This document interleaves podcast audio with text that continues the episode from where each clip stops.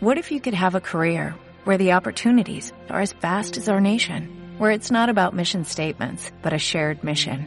At U.S. Customs and Border Protection, we go beyond to protect more than borders, from ship to shore, air to ground, cities to local communities. CBP agents and officers are keeping people safe. Join U.S. Customs and Border Protection and go beyond for something far greater than yourself. Learn more at cbp.gov/careers.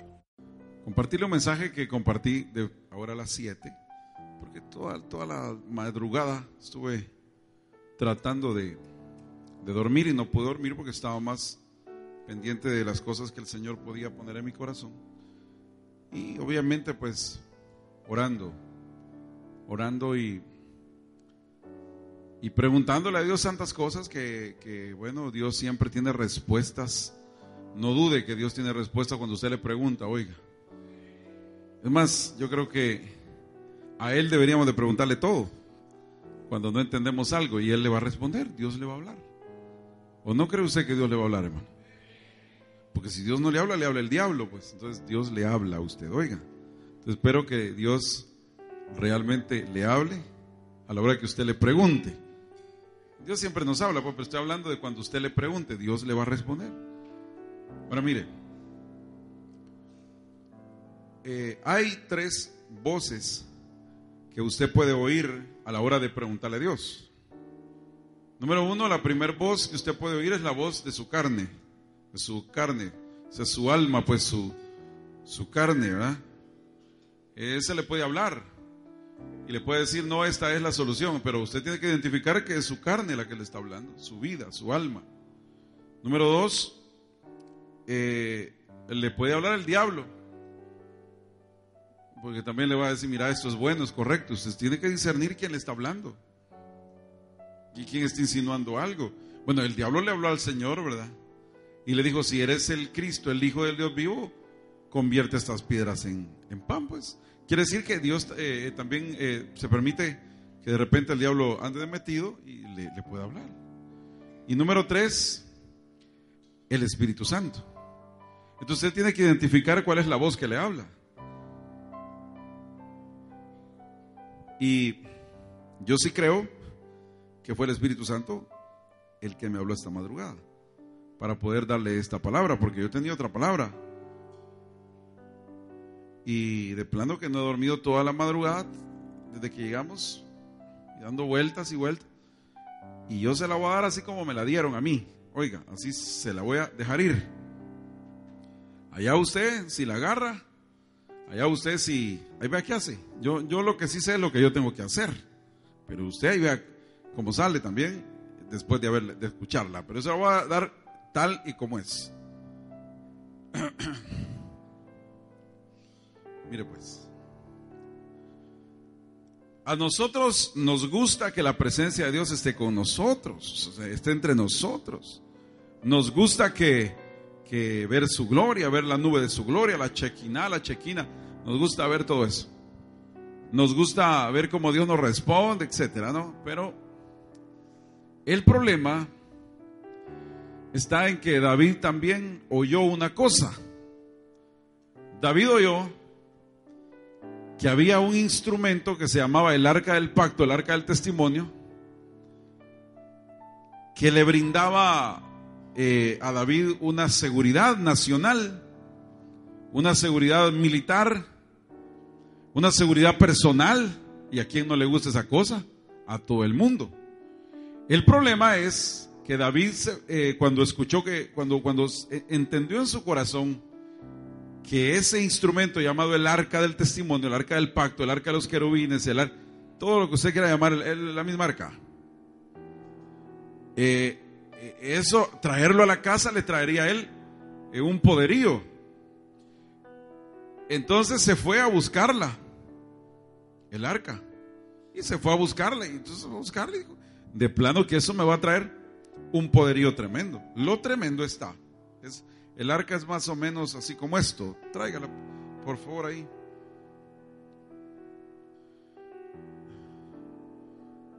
Sí, es un, es un símbolo, está bonito. De plano que está ahorita. Me gusta. Pues. Ahí póngalo. Pero que se va a poner a Los Ángeles. No, hacia el lado, ponelo.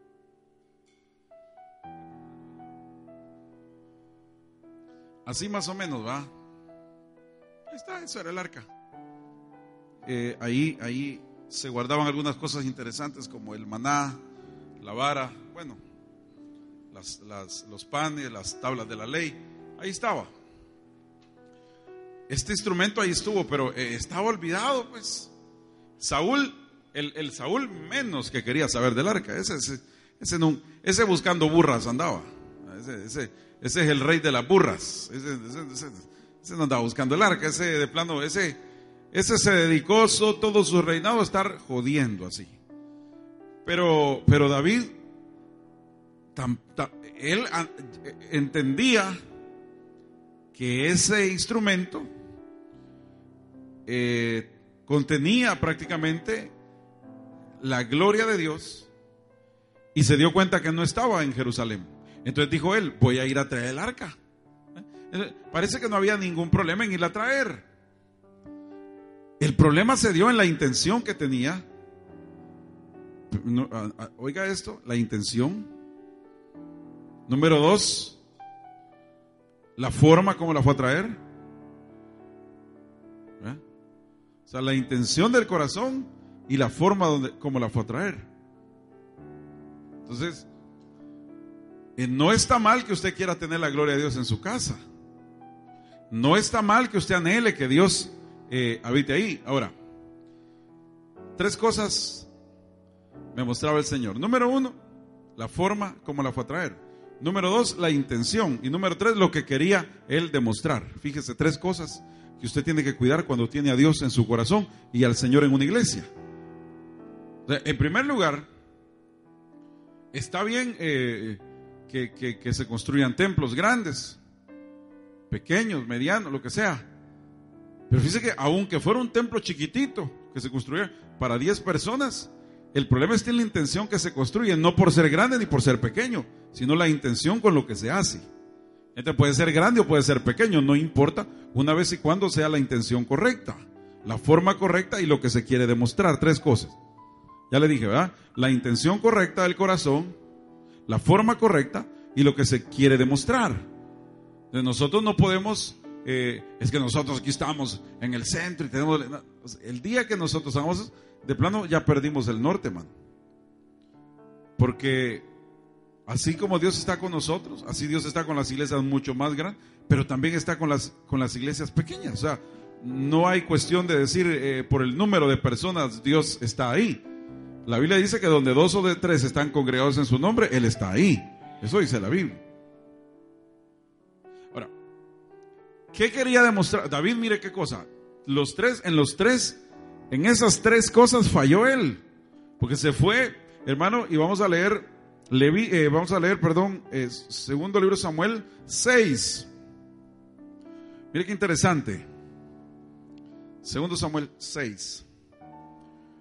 David volvió a reunir a todos los escogidos de Israel. Mire, pero, pero qué, qué, qué interesante los, a los escogidos de Israel, ¿cuánto reunió, hermano? 30 mil. Es esta. Ahora, solo de ahí tenía un problema. Porque de los escogidos de él eran los, los, los que estaban preparados para la batalla. Entonces él confundió una marcha militar con una marcha espiritual. Porque precisamente lo que quería, vamos a empezar por lo que quería demostrar. Él quería demostrar el poderío que tenía a través de toda esta gente. Le dijo, de plano, miren, aquí tenemos tanta gente nosotros, ¿no? Y hemos construido esto. Y hemos hecho lo otro. Entonces David tenía un problema porque quería demostrar algo. A veces usted, obviamente, pues no tiene un templo, aunque usted es templo moral Espíritu Santo, pero de repente usted puede buscar a Dios por un propósito equivocado. Por ejemplo, ¿qué quiere demostrar? El hecho de ir a una iglesia a veces lo que nos da es un estatus ante los demás. Entonces, ante los demás, ¿cómo queda? Va a la iglesia, va. Sí, pero, pero, pero, pero ir a la iglesia no quiere decir que está comprometido con el Señor, hermano, de verdad. O sea, el estatus que le da es bonito porque ya lo ven con su Biblia, no lo ven, no lo ven que sale ahí para la playa con un montón de prostitutas, sino que lo ven que va para la iglesia. Entonces, de repente eso le da un estatus.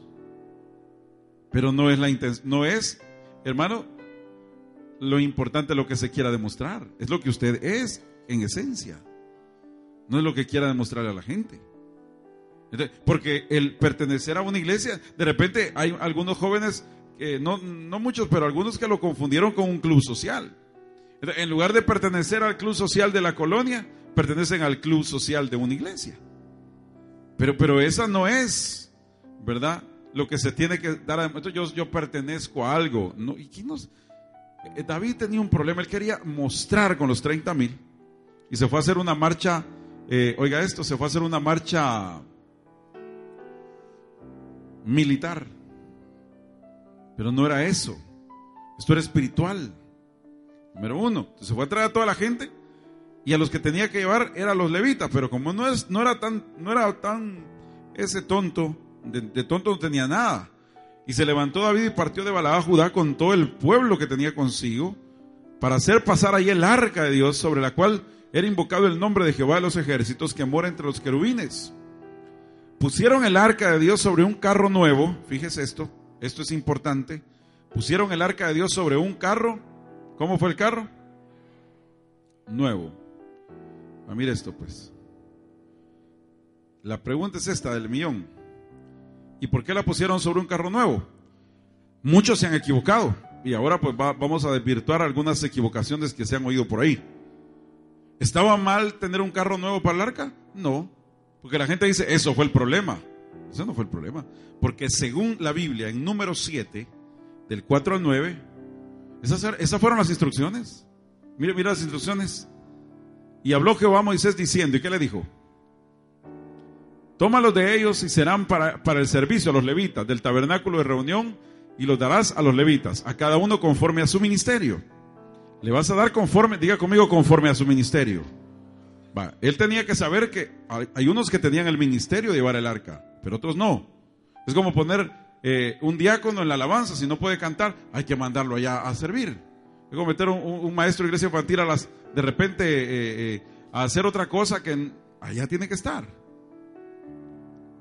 Entonces Moisés recibió los carros y los bueyes, ¿y qué hizo? ¿Y los dio a quién?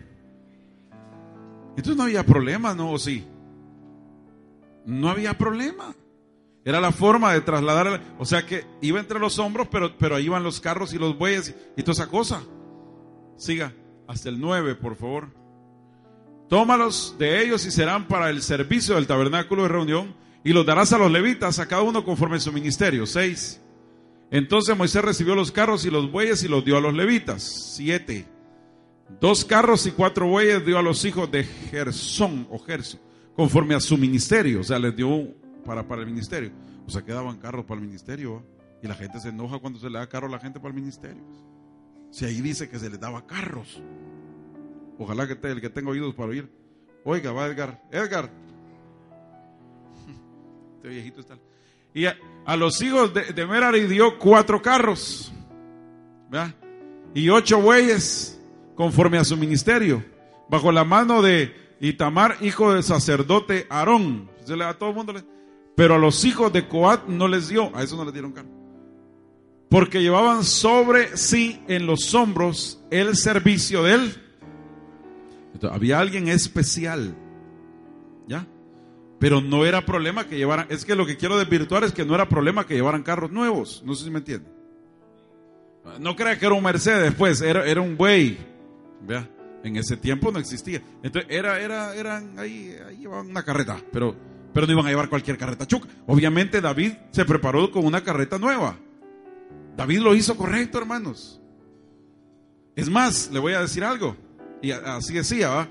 Esto dice, llevarán sobre sí los hombros el servicio del santuario. Hay unos que son específicos, pero, pero también los demás levitas estaban ahí con los carros. El problema de David, porque la gente dice, es que eso fue que llevó bueyes y ahí los pusieron. No, fíjese que David no, no era tan tonto. Dice la Biblia ahí, mire, que fue a traer, mire qué tremendo. Pusieron el arca de Dios sobre un carro nuevo y la llevaron a casa de Aminadab, que está en el collado. Pero ¿qué más? Y Usa y Ahío, o Ahío, Ahío, los doce esos eran hijos de quién? ¿De quién eran hijos? Dígamelo más fuerte, ¿de quién eran hijos? Entonces Aminadab era un sacerdote, era de la tribu de Leví. ¿Y entonces dónde estuvo el problema, pues? Entonces, él escogió a dos, ¿verdad? Y ellos guiaban el carro nuevo. Cuando lo llevaban a la casa de Aminadab, que estaba en el collado, con el arca de Dios, Agido iba delante del arca, y David y toda su casa Israel danzaban delante de Jehová con toda clase de instrumentos de madera, de jaya, con arpas, salterios, panderos, flautas y címbalos. Ahí estaba bonita la cosa, una gran fiesta. Cuando llegaron a la era de Nacón, Usa, que era un levita, oiga eso, Usa, que era un levita, extendió la mano del arca de Dios y la sostuvo, porque los bueyes tropezaron. Oiga, oiga lo que le voy a decir, porque yo hablé con un rabino judío, y obviamente eh, eh, en la Torá y en todos sus libros seculares, ellos hablaban que era una manera normal de las carrozas de llevar el arca. Así, así, así la trasladaban, por rato la llevaban en los hombros los sacerdotes y por rato la ponían en la, en la, en la, en el carro. O sea, era normal, era una, era una, era una carroza. El punto más fuerte está, yo le decía, Señor, y entonces, pues, a lo que pasa es esto. David en primer lugar lo que quería era demostrar un poderío nacional. Y ese fue su pecado. Yo no sé qué quiere demostrar usted y yo a veces el hecho de decir que somos cristianos evangélicos. Pero a Dios no le importa tanto lo que usted quiera demostrar. A Dios le importa más lo que usted es. Yo, no sé si, si la agarró en el aire esto. ¿Y qué sos evangélico? Ah, de veras. Ah, entonces le doy un estatus. A Dios no le importa lo que usted sea. A Dios le importa que usted sea de Él. Segundo, entonces usted no puede eh, fomentar algo para mostrar, ¿verdad? Hay que vivirlo, no, no, no, no decirlo, hay que vivirlo, hay que hacerlo, más que, más que, más que, más que, más que quererlo demostrar. La Biblia dice que lo que hace tu mano derecha, que no lo sepa tu izquierda, lo que hace tu izquierda, no lo sepa tu derecha. Ese es el punto. ¿Qué se quiere demostrar a veces? Ese es el problema. Segundo, el problema de David fue la forma de cómo, de cómo, de cómo él eh, llevó el arca, pero no quería decir que estaba malo el que llevara carros y que llevara, porque él llevaba dos sacerdotes, hijos de un sacerdote. ¿Sabe cuál era el problema? Y hoy se lo voy a declarar. Que el arca, porque en ese momento eh, eh, el arca iba en la carreta, pero, pero ahí o ahí iba adelante.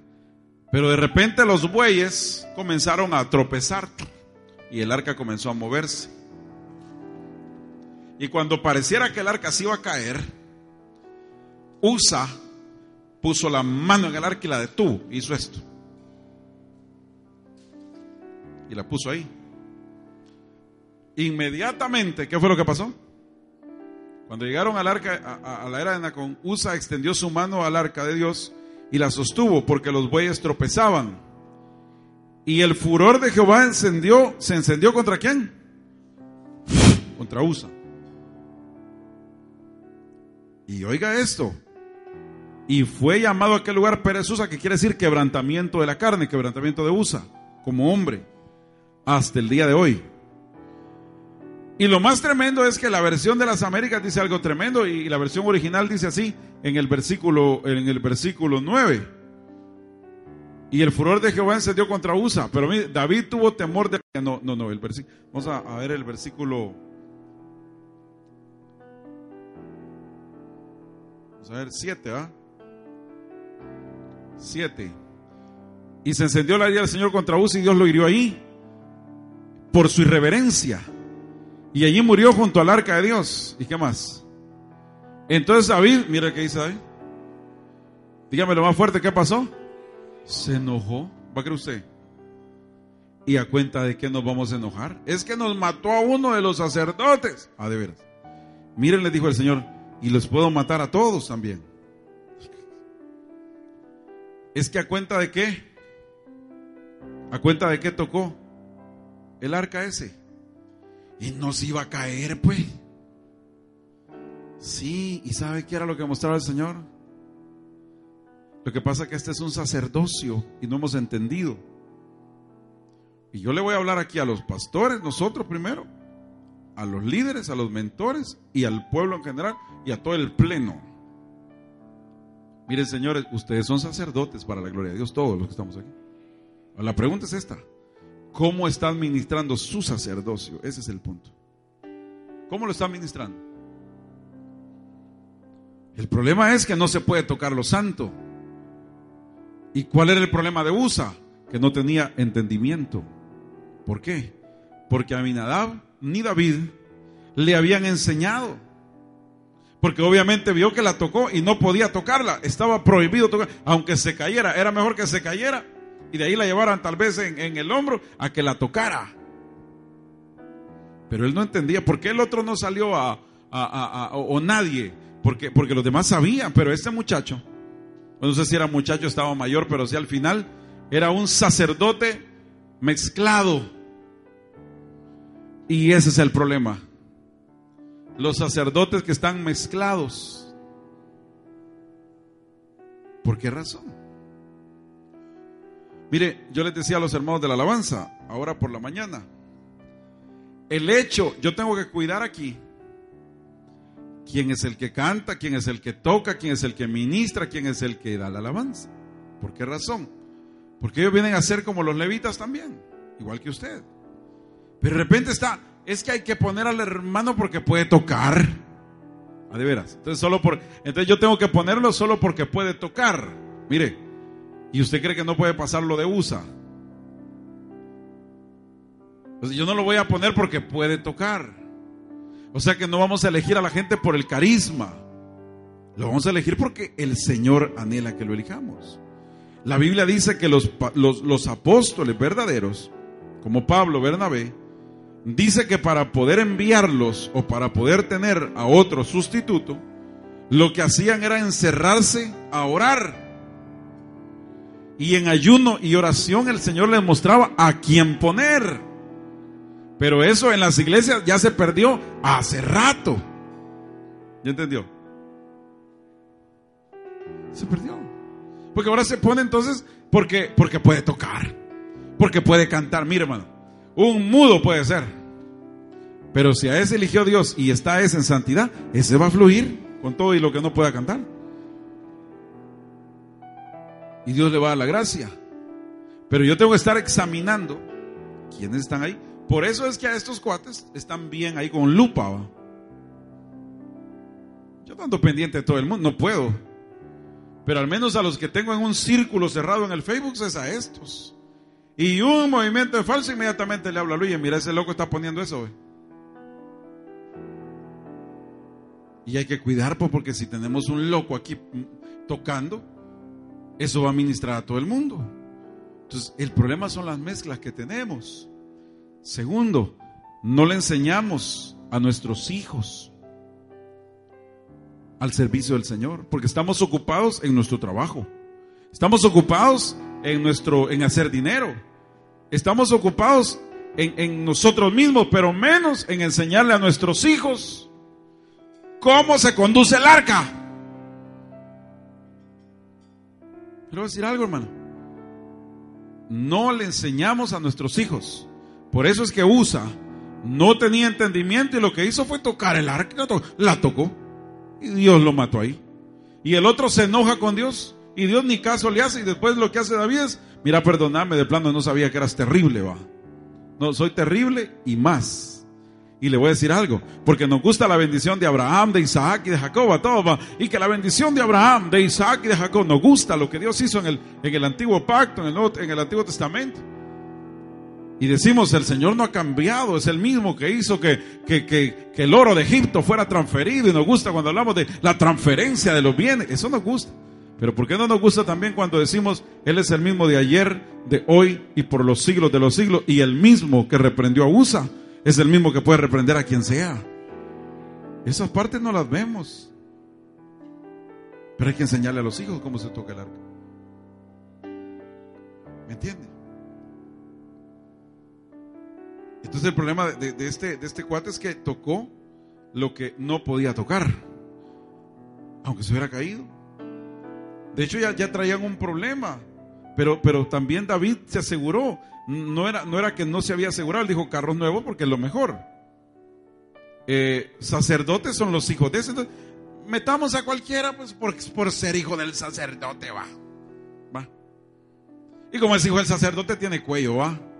Yo le voy a decir algo, aquí está, aquí está mi hijo. Yo, yo, le, yo voy a decir algo, le voy a decir algo. Yo a este, como me dijeron que se iba a pelar de como de cuatro años que tenía esa su onda que tenía en la sangre, que no sé qué, que se sanó.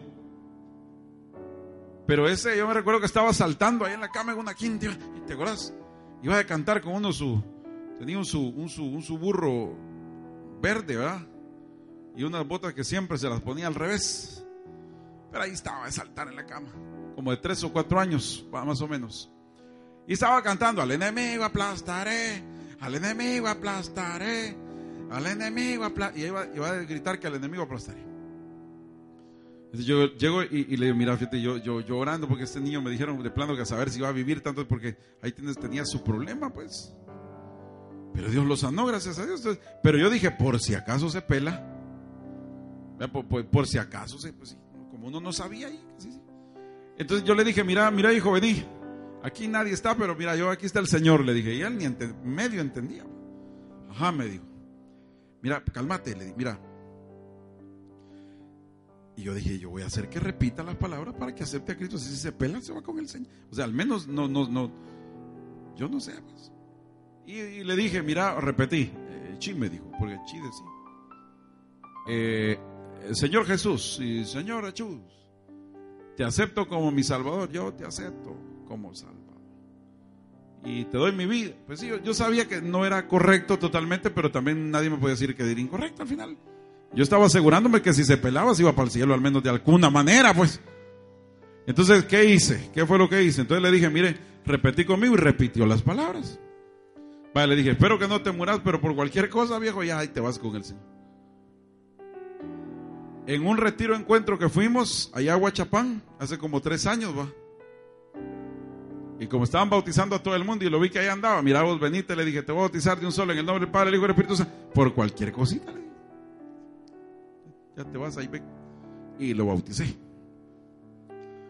Pero fíjese que llegando a los 14 años ahorita, eso fue todo lo que yo hice en mi humanidad y con el deseo de plano que este eh, conozca del Señor, pues. Pero yo le voy a decir algo. E, está en Él ahora, porque no solo puedo ser hijo del pastor, yo voy a creer que este es pastor también. Es una cuestión personal. Y yo, yo lo dejo libre, que, pero sí, me gustaría, por ejemplo, este día antes que termine el servicio, yo le voy a hacer el llamado, si quiere aceptar a Jesucristo, de corazón de Él va. Porque es mi obligación hacerle el llamado. Porque yo lo he hecho pues en mi, en mi, en mi, en lo que he podido, pues. Me quita la letra de. En lo que he podido, ¿ah? Pero, pero yo no voy a, no voy a pretender que Él yo le he enseñado lo más que he podido. Bueno, aquí lo he tenido, aquí hemos estado, le hemos estado enseñando, he estado en el instituto, he estado desde chiquito. Pero él decide si se salva o se pierde. Bueno, él decide si sigue al Señor o se pierde en su juventud. Él decide. Ahora lo que sí te voy a decir es que no te si te, si te vas al mundo a darte tu paseo, no te va a ir nada bien y te van a pagar mal. Aunque porque el diablo mal paga al que bien le sirve, eso sí, tenerlo clarito. Y a nadie le ha ido bien en el mundo, hasta este día. Pero si decidiste de tu corazón aceptar al Señor, hacelo de tu convicción que amas a Jesús, al que te hemos enseñado con mi esposa durante todo este tiempo. Pero la decisión es tuya. Y aún después de haber aceptado al Señor, te tengo que seguir enseñando que no se tocan las cosas santas con las manos sucias. Y hay que guardarse lo más que pueda uno. Pero esa es una presión personal y vos, tenés que hacerlo. ¿verdad? Porque si no me puede pasar la de USA, pues que es que dijeron, eh, hay un sacerdote aquí. Sí, a mí nadaba, ahí está el arca. Ah. Y los hijos, ay, ay, ay, como son hijos, ¿verdad? Es que como son hijos del líder, va. Y fíjate a veces los hijos de los líderes, a veces, yo a estos les he dicho, dejen de estar hostigando en la iglesia infantil. Y allá llegan ustedes a, a portarse tranquilos. No, no tampoco, pues, no son perfectos, son niños. O sea, tampoco pretendemos ser adultos, a los niños. Y no tienen ni más ni menos que los demás. Así, así me gusta que los vean. No son ni más, pero tampoco menos. O sea, son iguales. Pero a veces el hijo del líder es el que más chinga usted. Y lo más chuca es que cuando usted va a decirle al líder, mire, fíjate, no hay ni cómo hacerle porque y se va a molestar y se puede, se puede enojar. Hay que se enoje, pero hay que decirle. Hay que decir, mire, fíjate, su hijo está jodiendo, allá vaya a ver qué hace con ese. O sea, hay que disciplinarlo, pues. Este, así estaba este, este USA. No, y no es hijo del sacerdote, pues, hay que pasarle tal. Es hijo del papi. Ay, pues, muy hijo del papito, pues. Pero aquí todos van a entrar en el proceso. Y si dan la talla van a ministrar al pueblo. Y si no dan la talla no van a ministrar a nadie. Ese es el problema. Ahora la pregunta suya. Tenemos mucha mezcla. Mucha mezcla. ¿Sabe? Quiero contarle una intimidad. Por favor, póngale mucha atención a la intimidad. Sí le quiero contar algo. Eh,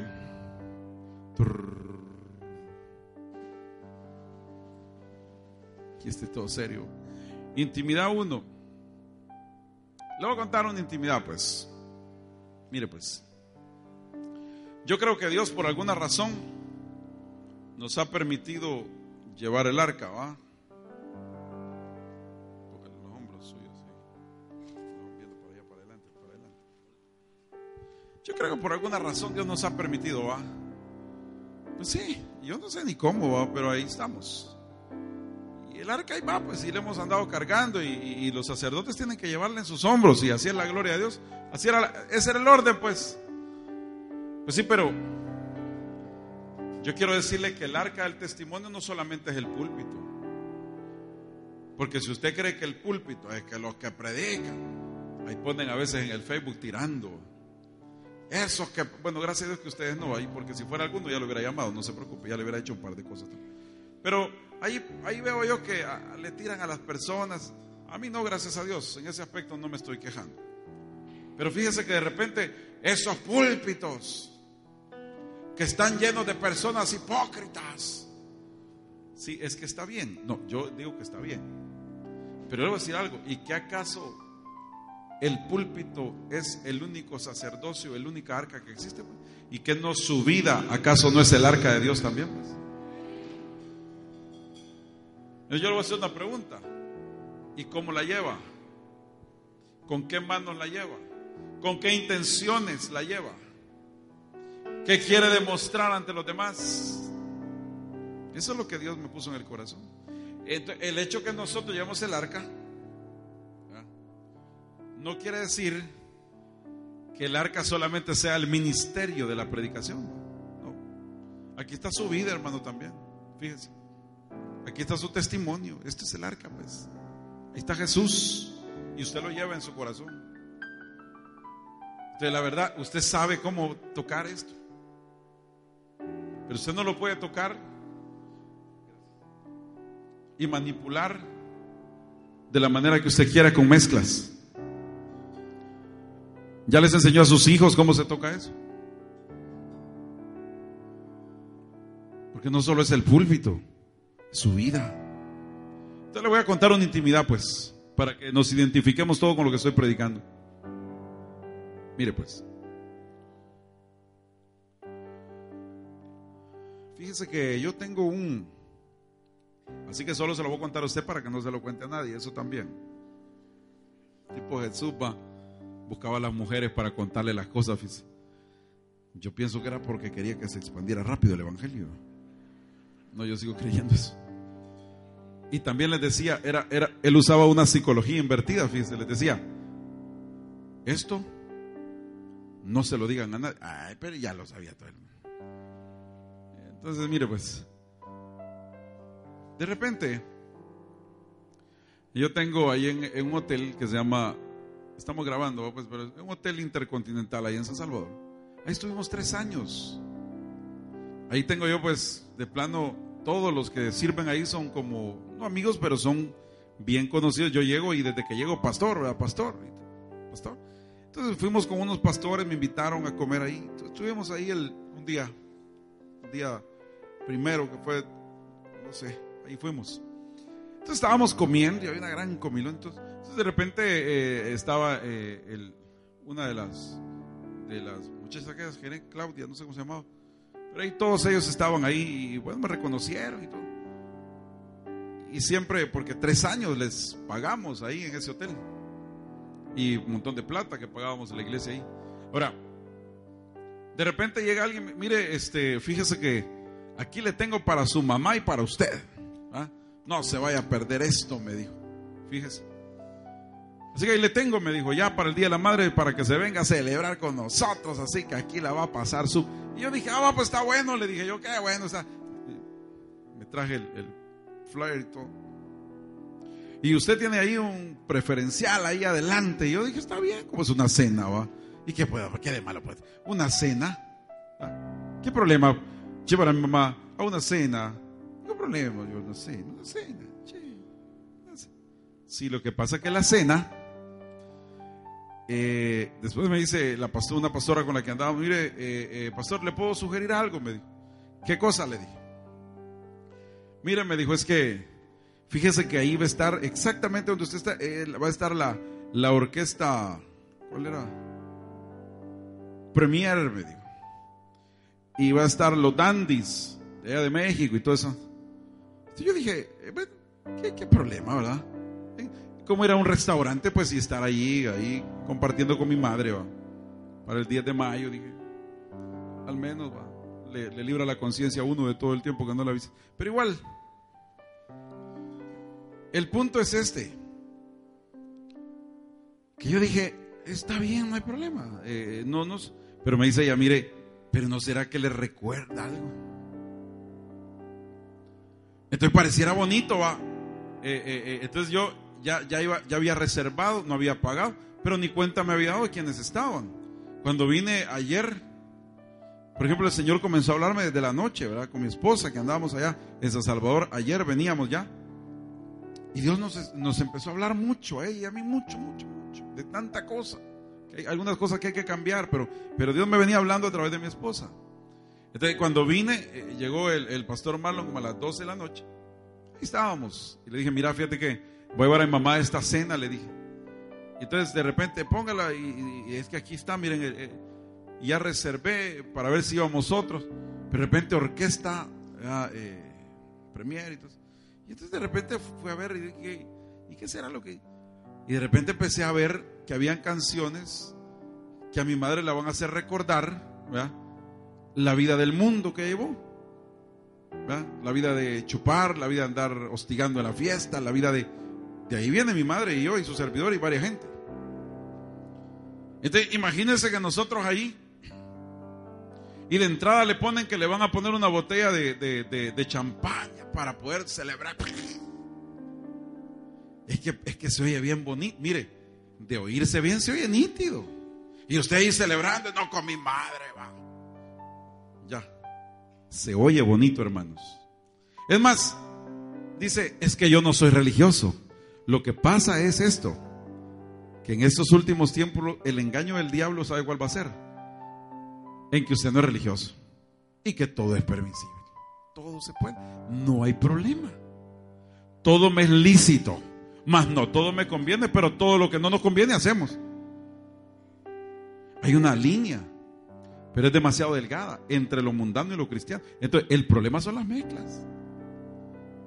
A mí no me daba ningún problema, es más, me tenían un lugar ahí por, por ser amigo de ellos y me iban a estar esperando. Ahora la pregunta es esta. Dos cosas pensé anoche y, obviamente pues quité la reservación y ya no. ¿Por qué? Número uno, y si mi madre después de oír ahí, todas esas canciones que le hacen recordar el pasado, donde andaba dándole virote al chupichauer,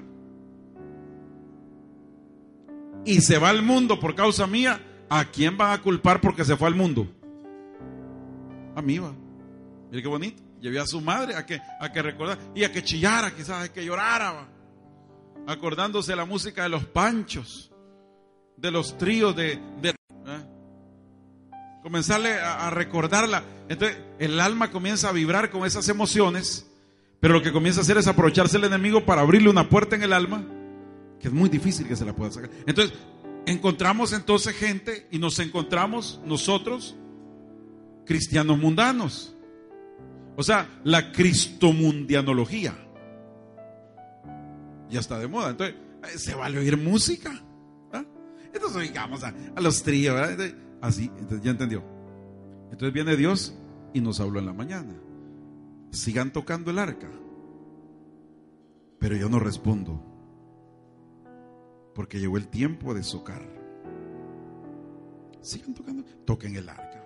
Es más, toquenla bien. Pero no respondo. Yo le dije, yo se lo voy a dar como me lo dijeron. Ahí ve usted qué hace. Yo me libro mi responsabilidad y agarro mi parte. Número dos, imagínese que me... ¿Y sabe qué lo mayuca? Que el que terminó chillando anoche fui yo. Y se abrió una puerta en mi alma que gracias a Dios me la fui a ministrar ahí en la noche, va. Porque cuando los empecé a escuchar le dije a Marlon, fíjate que yo no sé ni qué cantan estos. Y puse la música, de, los, de estos ahí. ¿Y cuál van a cantar ahí en el hotel? Una canción que a mí me abría el alma. Porque mi padre solo cantando la bebía y chupaba cada vez que la cantaba, pero... Y de ahí vomitaba delante. Y de ahí volvía a chupar. Y, chupaba. Y, y- ¿Y sabe por qué? Porque cantaba una canción porque mi hermana, la que fuera mayor, ella, ella falleció, murió. Por un descuido de ellos, de los dos, de mis padres. Entonces, e- ella cantaba esa canción. Y cuando yo escuchaba esa canción, yo chillaba. Porque me acordaba de que esa niña era mi hermana mayor, pues. ¿Entiende? Y cada vez que yo al Tazumal, porque del Tazumal se ve la tumba de mi hermana, ahí se ve la tumba de mi hermana. Dice que usted va al Tazumal y, lo, y lo- lo único que sobresale es la cruz de la tumba de mi hermana. ¿Y sabe cómo se llamaba? Y todos le decían Juanita. Y mire usted, y yo en mi vida dije, yo esa música, es más, yo tengo mucha música en el cerebro porque obviamente me crié de- desde, que- desde el vientre de mi madre estaba oyendo música. Y las tengo como si soy rocola, F1, F7, así. Yo le, de plano, es difícil para mí. Cada cosa me recuerda a una música. El problema es que esa hasta la había bloqueado de mi mente porque jamás, dije yo jamás la vuelvo a recordar porque me recordaba a mi padre que era demasiado, ¿me entiendes? Con mi tío. Porque al otro tío se le murió también la otra hija y las enterraron juntas. En la misma tumba están enterradas. Entonces cuando yo subí ahí veía a mi hermana y a, y a- a mi, y a mi, y a mi prima. Y mis dos tíos, y mi tío va de darle con un señor que se llamaba Marcelino, que ya iba a cantar, va, y cantaban esa canción que yo oí ayer, que decía, Juanita bonita, Juanita bonita. Y mire usted, ayer, mire, por andar de remetido, dije yo. Ya ni a mi mamá le iba a causar. Mire, yo, eh, eh, yo- yo creo que los dos íbamos a terminar chupando ahí ese día. ¿Ya me entendió? A saber ni quién nos hubiera ido a traer. Fíjate yo. Por andar de metido. Entonces dígame usted si no son, son usted abre heridas almáticas. Pero la pregunta es esta. Eso por una parte. Y la segunda, imagínese a cuántos podía, porque aunque yo no hubiera estado chupando, pero allí estaba. Y llegan las cámaras de las, de, las- de las noticias, porque iban a llegar. Y ahí yo, allá está el pastor, ve. Ah, pues se puede. Se puede. ¿Se puede qué? Porque es un problema. Y fíjese que la Biblia dice, ay de aquel que haga caer a uno de mis pequeños. Más le vale que mejor se ponga una piedra de molino, se la ate al cuello y se aviente al fondo del mar. fíjese. Si usted hace caer a uno de los pequeños, que responsabilidad más yuca. ¿Está entendiendo? Entonces yo no puedo tocar lo santo mientras yo no arregle. O sea, usted no puede tocar lo santo si usted tiene una mezcla en su vida. Ese es el punto. Solamente. Yo creo que ahí podríamos terminar la prédica e irnos a comer. Ahí vea qué hace usted. Entonces cuando, cuando usa vino y, y tocó, lo mató Dios. Y entonces David se enojó, pero después cayó. Y dice ahí, mire, y temiendo David a Jehová aquel día dijo, yo ya no me traigo esa arca para acá. De modo que David no quiso traer para sí el arca de Jehová a la ciudad de David y la hizo llevar David a la casa de Obed Edom Geteo. Ahora mire cuánto tiempo estuvo el arca. Y estuvo el arca de Jehová en la casa de Obed Edom Geteo, ¿cuánto? Y bendijo Jehová a Obed Edom y a toda su casa. Diga conmigo, toda su casa. ¿Cuántos de verdad quieren ser bendecidos por el Señor? ¿Sí o no?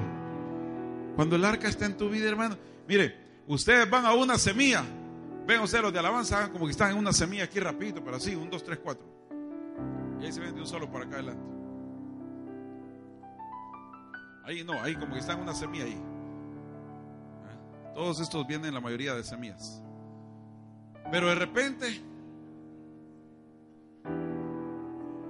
va, ahí está bien.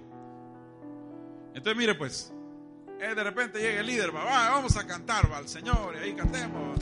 Sube, sube, sube nuestra alabanza con manos extendidas y acción de vueltas en el aire y alabanza. Sube, sube nuestra alabanza con manos extendidas de acción de gracia.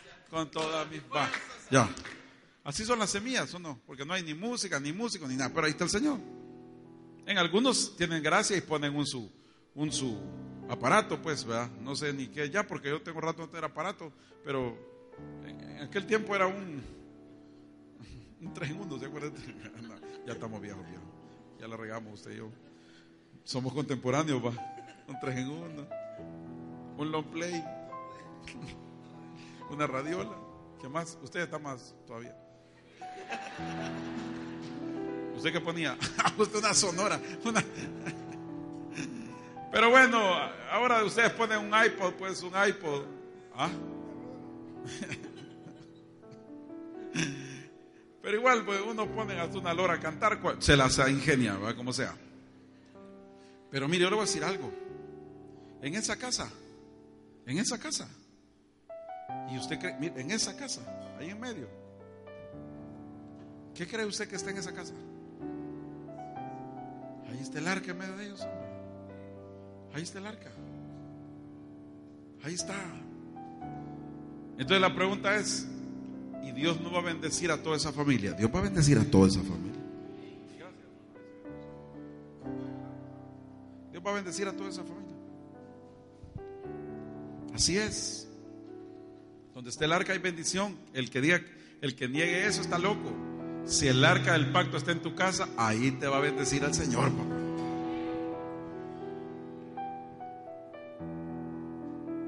Por eso usted si es líder, no deje que le quiten su semilla, nunca. Si usted es, es anfitrión, no deje que le quiten su semilla. Ahí si el líder se peló, hay, que mándenme otro, pero ese se peló, pero mándenme uno. Pero de aquí en mi casa sigue habiendo semilla. Porque yo el arca la quiero y la quiero y la tengo porque la tengo. ¿Sí o no? Entonces yo anhelo, hermanos, que en esta casa de Judá el arca de Dios esté con nosotros, pero no porque yo lo diga. Porque fíjese que una curiosidad que quiero que note, por favor, es que a pesar que Dios no iba con ellos, diga conmigo, Dios no iba con ellos. ¿Cómo venían ellos? Mire, venían que en el versículo, ¿cuál es el versículo? Es 5. Mire que dice la Biblia que venían. Y David y toda la casa de Israel que venían Venían danzando, venían gritando, porque David era un especialista en, ser un adorador. Pero en ese tiempo el bandido sabía que no estaba correcto. Pero él estaba, preparen los instrumentos, la fiesta va a comenzar. Suena la trompeta delante del rey Jehová.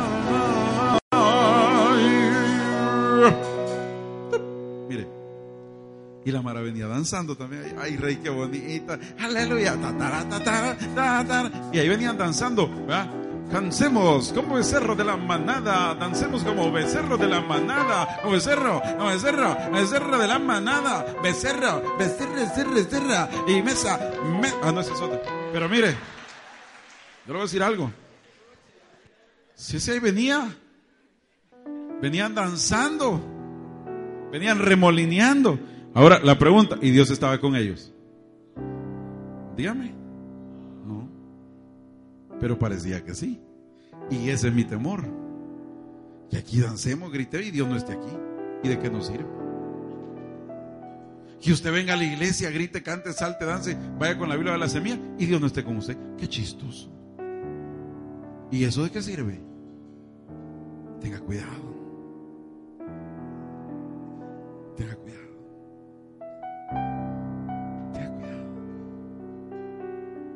mezclas. Es más, parte de la visión de Daniel. ¿Sabe qué vio Daniel en los últimos tiempos? ¿Sabe qué vio Daniel en la figura de la estatua? ¿Se recuerda? ¿Qué cree que vio? ¿Qué cree que vio Daniel? ¿De qué tenía en, la, en los pies? Barro pero ¿cómo era el barro? Barro cocido. ¿Pero con qué? ¿No se acuerdan? ¿Ah? ¿No se acuerdan con qué? Nunca les hemos explicado. Exacto. Barro cocido con hierro. Ahora le voy a decir algo. El barro cocido con el hierro jamás se pegan. ¿Sabían eso?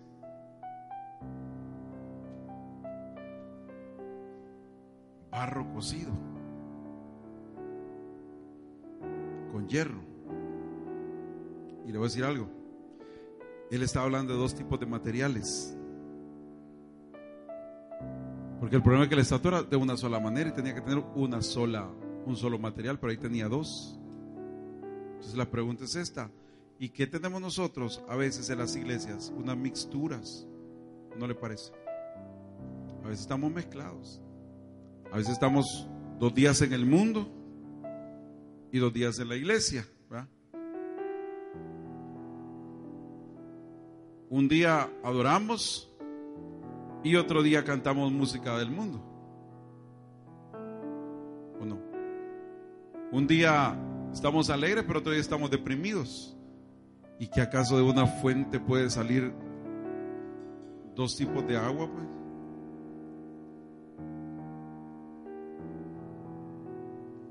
Entonces la pregunta es, ¿y usted tiene el arca ahí? ¿Y cómo la toca? usted puede creer que Dios está ahí, porque usted creía que Dios estaba ahí, pero cuando de repente cayó el rayo sobre USA, y que no veníamos, preparen los instrumentos, sí, pero no estaba ahí.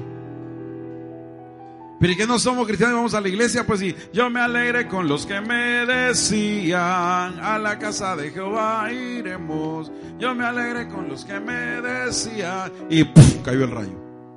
Fíjese. Esa es la pregunta que le quiero hacer. Y entonces, yo le traigo este mensaje porque este sí que no me lo inventé yo, hermano. Y se lo traigo así medio, medio raro porque ni, ni lo preparé. Porque así lo escuché en mi corazón. Ya, ya me entiendo. Entonces, allá usted qué va a hacer con su vida. Pero le voy a decir algo. El arca del pacto no se tiene que traer ni para demostrar que soy evangélico. David dijo 30 mil guerreros para demostrar. No, no es para eso. Número dos. Usted no puede poner a la persona incorrecta a hacerlo, hacerlo lo supuestamente correcto. Usted no puede mezclar el mundo con lo, con lo cristiano. O sea, no puede, no puede poner de moda lo mundano cristiano. O es mundano, o, me voy a incluir. O somos mundanos, o somos cristianos. ¿Ya? O somos de Dios, o somos del diablo. O, o anhelamos satisfacer a la carne, o anhelamos satisfacer al espíritu. No sé si está agarrando usted la idea. O sea, ¿qué somos? Es que danzamos, gritamos. Igual ahí también. Es que llevamos el arca. Igual ahí también. Pero la llevaban con las personas incorrectas de la manera incorrecta. Con la intención incorrecta. Entonces, de plano que lo que hicieron fue dejarla en la casa de, de Obededón. Otra vez la fueron a dejar.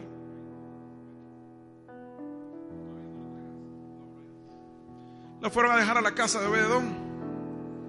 Mire, dijo David, ay, dejen eso que nos va a matar a todos, así que vámonos.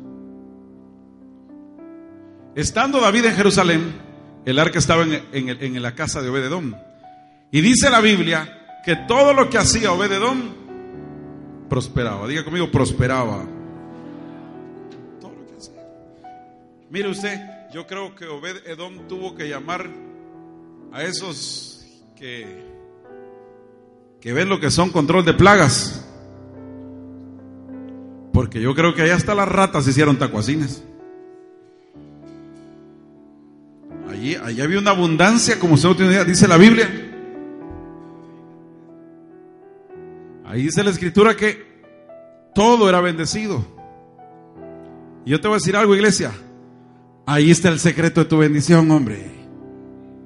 A veces nos estamos creyendo que es que mi secreto de mi bendición, ir a un seminario apostólico, profético. El secreto de mi bendición ha ser eh, ver a ver en la televisión que veo, a dónde ofrendo, dónde pacto, dónde qué. El secreto de tu bendición es que el arca de Dios esté contigo, hermano. No sé si entendiste, hermano amado. El secreto de tu bendición está que el arca del pacto esté contigo, en tu lugar, en tu casa en tu habitación. Ese es el secreto de Dios. De ahí que más secretos. Ahora, pero para tener el arca, ya te lo dije, la intención correcta, la forma correcta. Eso es importante. ¿Y qué quiere demostrar usted con eso? Entonces lo que sucedió fue que al final termina, ¿no? Y qué bonito. Porque dice la escritura ahí. Y el arca de Jehová estuvo en la casa de Obededón, Geteo, ¿por cuántos meses? Más fuerte, dígame tres. Pero más fuerte como que lo crea así. Tres. Por tres meses. ¿Y qué quiere decir tres? ¿Ah? Resurrección. O sea que no, David quería traer en la casa, ni había preparado un lugar, hermano. En Jerusalén solo lo fue a traer como algo militar, va. Confundió las cosas.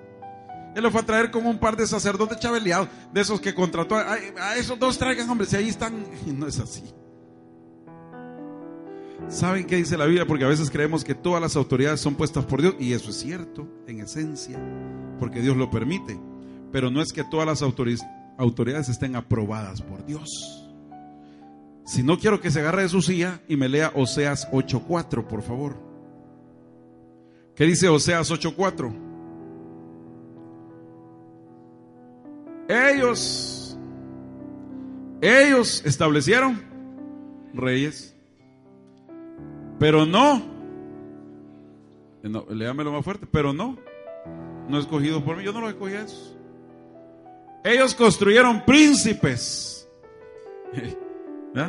El hijo del Ellos construyeron príncipes. Pero yo ni lo supe. De su plata y de su oro hicieron ídolos para sí, para hacer ellos mismos, destruir ellos mismos. Yo no puse esas autoridades. Bueno, ahí los pusieron porque yo permití, pero a mí ni me consultaron. Ellos hicieron los príncipes, pero a mí ni, ni estaba yo ahí, pues jamás. Así pusieron gente. te, así, pongamos ahí en la alabanza, solo porque toca. No, no, no, Señor. Así pongamos en la iglesia infantil solo porque algo sabe. No, no, no, señores. Así con los diáconos, cualquier, vos pelón, ven y pasado aquí que. No, tampoco. Así líder, no, no, no, hay que revisar el campamento. Y voy a, voy a llegar hasta mi persona, así pastores, así apóstoles. Ah, es que el que cae, sí, por eso hemos tenido tanto problema. Porque hemos elegido, abaratado el ministerio.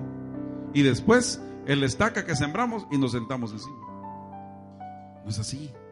Hay que, todo, desde mi persona hasta el último, que está ahí arriba, analicemos nuestros caminos, hermanos. Entonces cuando el arca llegó, dijo, dijo, entonces habían pasado tres meses, ya había resurrección. Tres meses habla de muerte, sepultura y resurrección. Tres habla de victoria. Tres habla de la forma correcta de cómo se hacen las cosas según Dios, no según nosotros. Tres. Y como le digo, nos gusta el arca, vamos por allá. ¿A quién no le gusta? Pero mire, y esa arca, ahora, la segunda vez dijo David, vayan a traer el arca, pero ahora hagámoslo de la manera correcta, muchachos. Traigamos a los levitas, que la traigan en sus hombros, llevemos las carretas. Ahora ya no pongamos a cualquier loco a llevar eso, sino que que camine bien y que la gloria de Dios venga con nosotros. Traigamos salterio, arpa, pero ahora dancemos y glorifiquemos al Señor de la manera correcta. ¿Y qué hizo el Señor? Entonces de plano, ahí llegó David. ¿Y cómo llegó David? Mire cómo llegó David después. Leámoslo por favor. ¿Cómo llegó David? Ahí mismo en el... ¿Dónde está? ¿Dónde está? Sí, segundo Samuel, pero ahí. Versículo 12. Y fue dado aviso al rey David diciendo, Jehová ha bendecido la casa de todo lo que tiene a causa del arca. Entonces David fue y qué? ¿Y llevó con qué? Más fuerte, ¿cómo llevó el arca? Que no le ponga triste dejar el mundo, hombre. Ay, estoy triste porque ya no voy a oír a, a Luis Miguel. ¿Y desde cuándo Luis Miguel ha estado en el, en el, en el Evangelio, hermano? Si ese patán lo que ha hecho es hacer piso a través de usted con canciones que no son ni de él.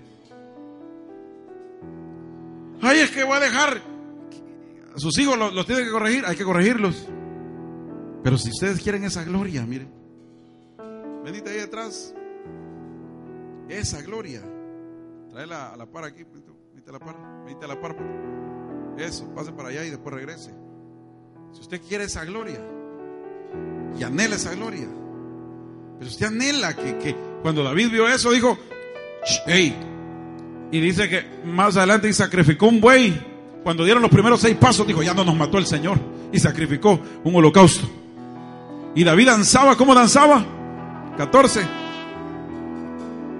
Danzaba con toda su fuerza delante de Jehová. Y estaba David, ¿cómo estaba David? ¿Cómo estaba David? Vestido con un efod. ¿Ah? Vestido con un efod.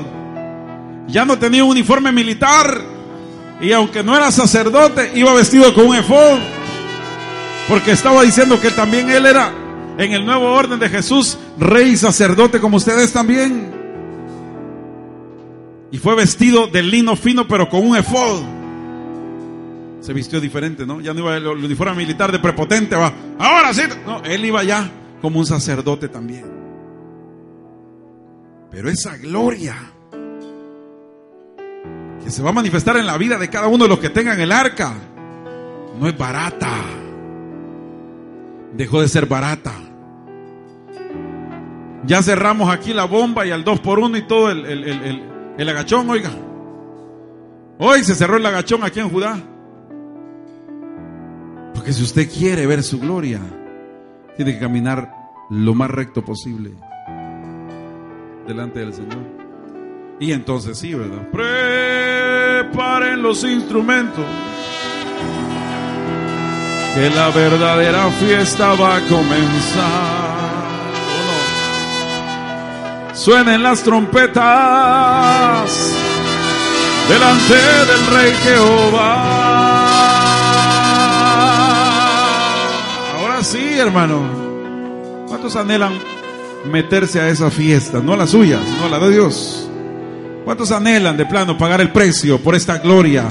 ¿Usted cree que la gloria es barata? No es barata, le va a costar. Me va a costar a mí. Pero si algo quiero es que esa gloria permanezca en esta casa. Y sé que como esta es la casa donde Dios ha puesto pares espiritual, que aunque no los llamamos así para no atar a la gente, pero verdaderamente lo somos.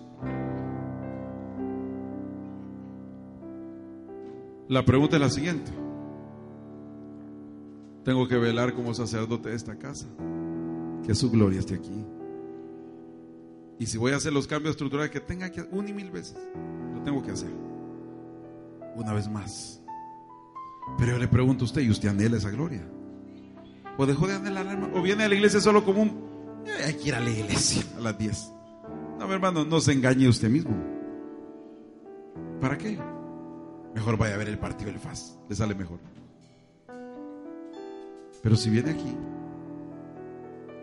y usted es un sacerdote y ama la presencia, ama la santidad, ama el apartarse, entonces somos del mismo pensamiento, estamos igual.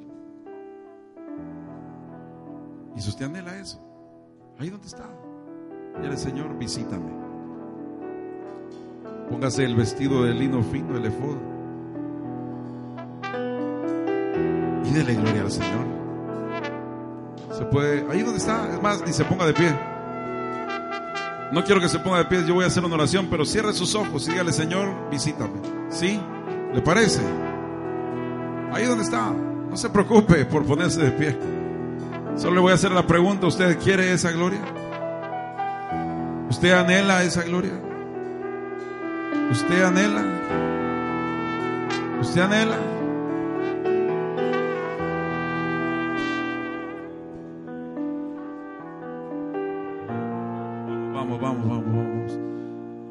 Levante su voz y dígale, Señor, yo anhelo esa gloria, si usted la quiere. Señor, visítame a mí, Señor. Dame una... Yo, yo, creo que Dios nos está hablando de una manera muy importante, muy especial a nosotros en esta mañana. En esta mañana Dios lo está haciendo. Dios lo está haciendo. Dios lo está haciendo.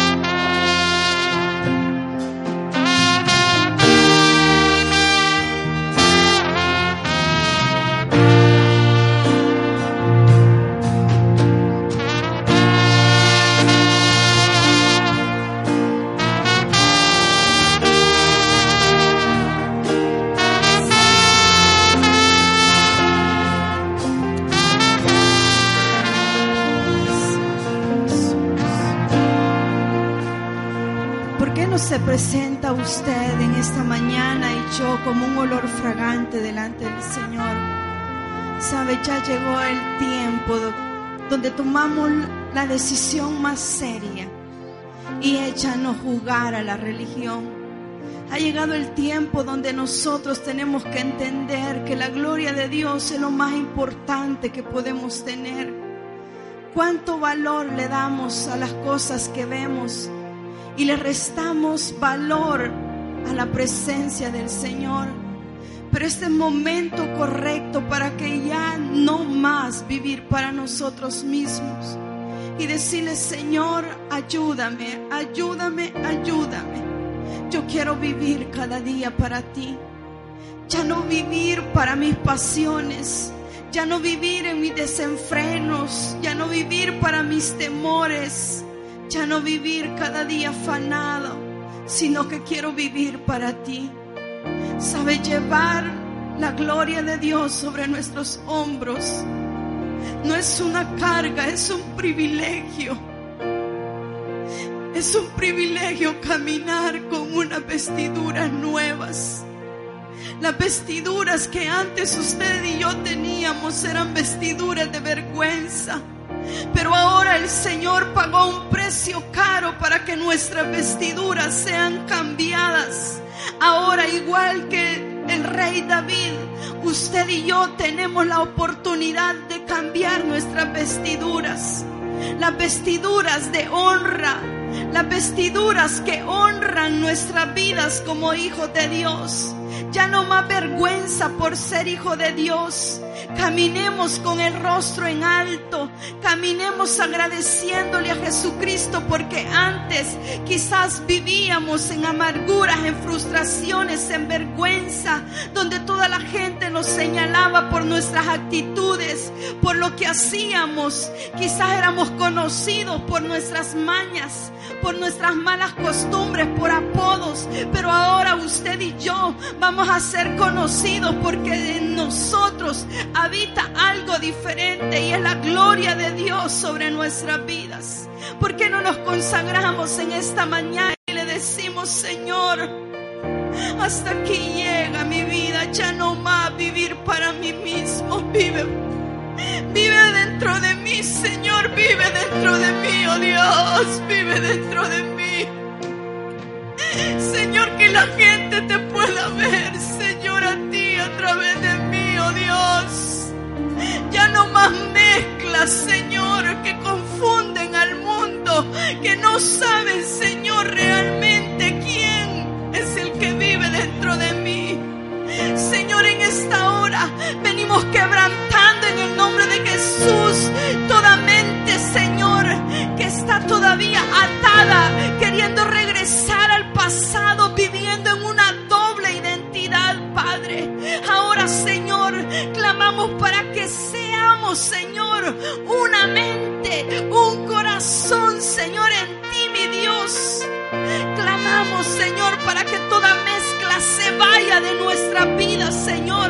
Que donde quiera que caminemos, Señor, tu gloria se refleje, Señor, en la manera de vestirnos, en la manera de hablar, en la manera de pensar, en la manera de tratar a las demás personas, Señor. Que la gente vea tu gloria, Señor, en nuestros trabajos, Señor. Que la gente te vea a ti, Señor, a través de nosotros.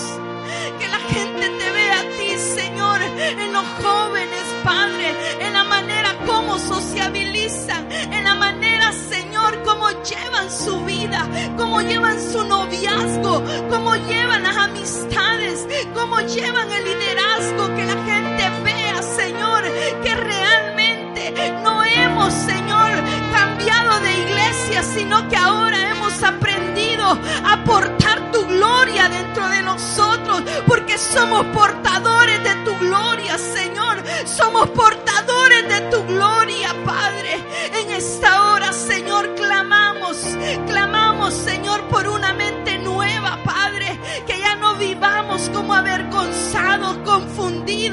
porque un día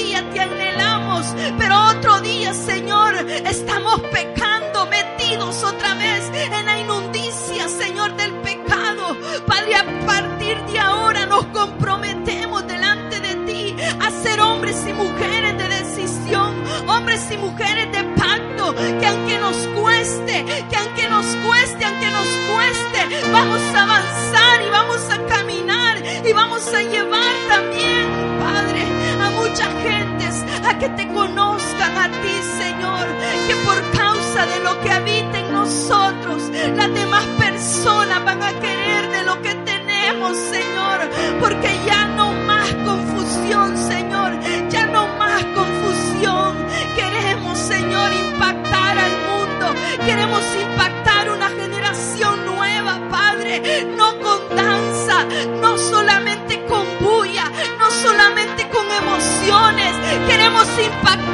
una generación,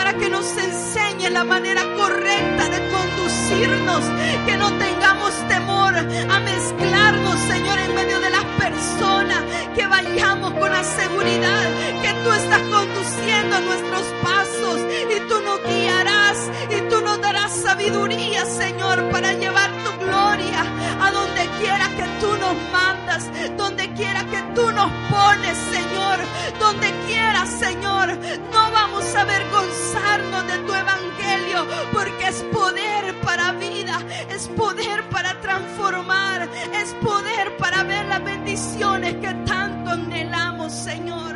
Clamamos para que tu gloria, Señor, se quede en nuestras casas, Señor, que en la colonia, Padre, nuestros vecinos vean la diferencia, Señor, en nuestras casas, en nuestros hogares, en nuestros matrimonios. Señor, que los no se confundan porque un día nos ven salir con la Biblia, pero al otro momento estamos gritando, estamos peleando. Señor, no queremos ser de confusión ni obstáculo para ninguno. Ayúdanos a marcar la diferencia, Señor. Que tu gloria vaya con nosotros, Señor, en nuestros hogares. Señor, que tu gloria se quede, Señor, en Judá también, mi Dios. Esta casa que tú has levantado, Señor, como luz a la juventud y a cada hombre y mujer que te anhela, Padre. Que tu gloria se vaya a las filiales, Señor. A cada una de las filiales, Señor. Queremos ser portadores de tu gloria, Padre.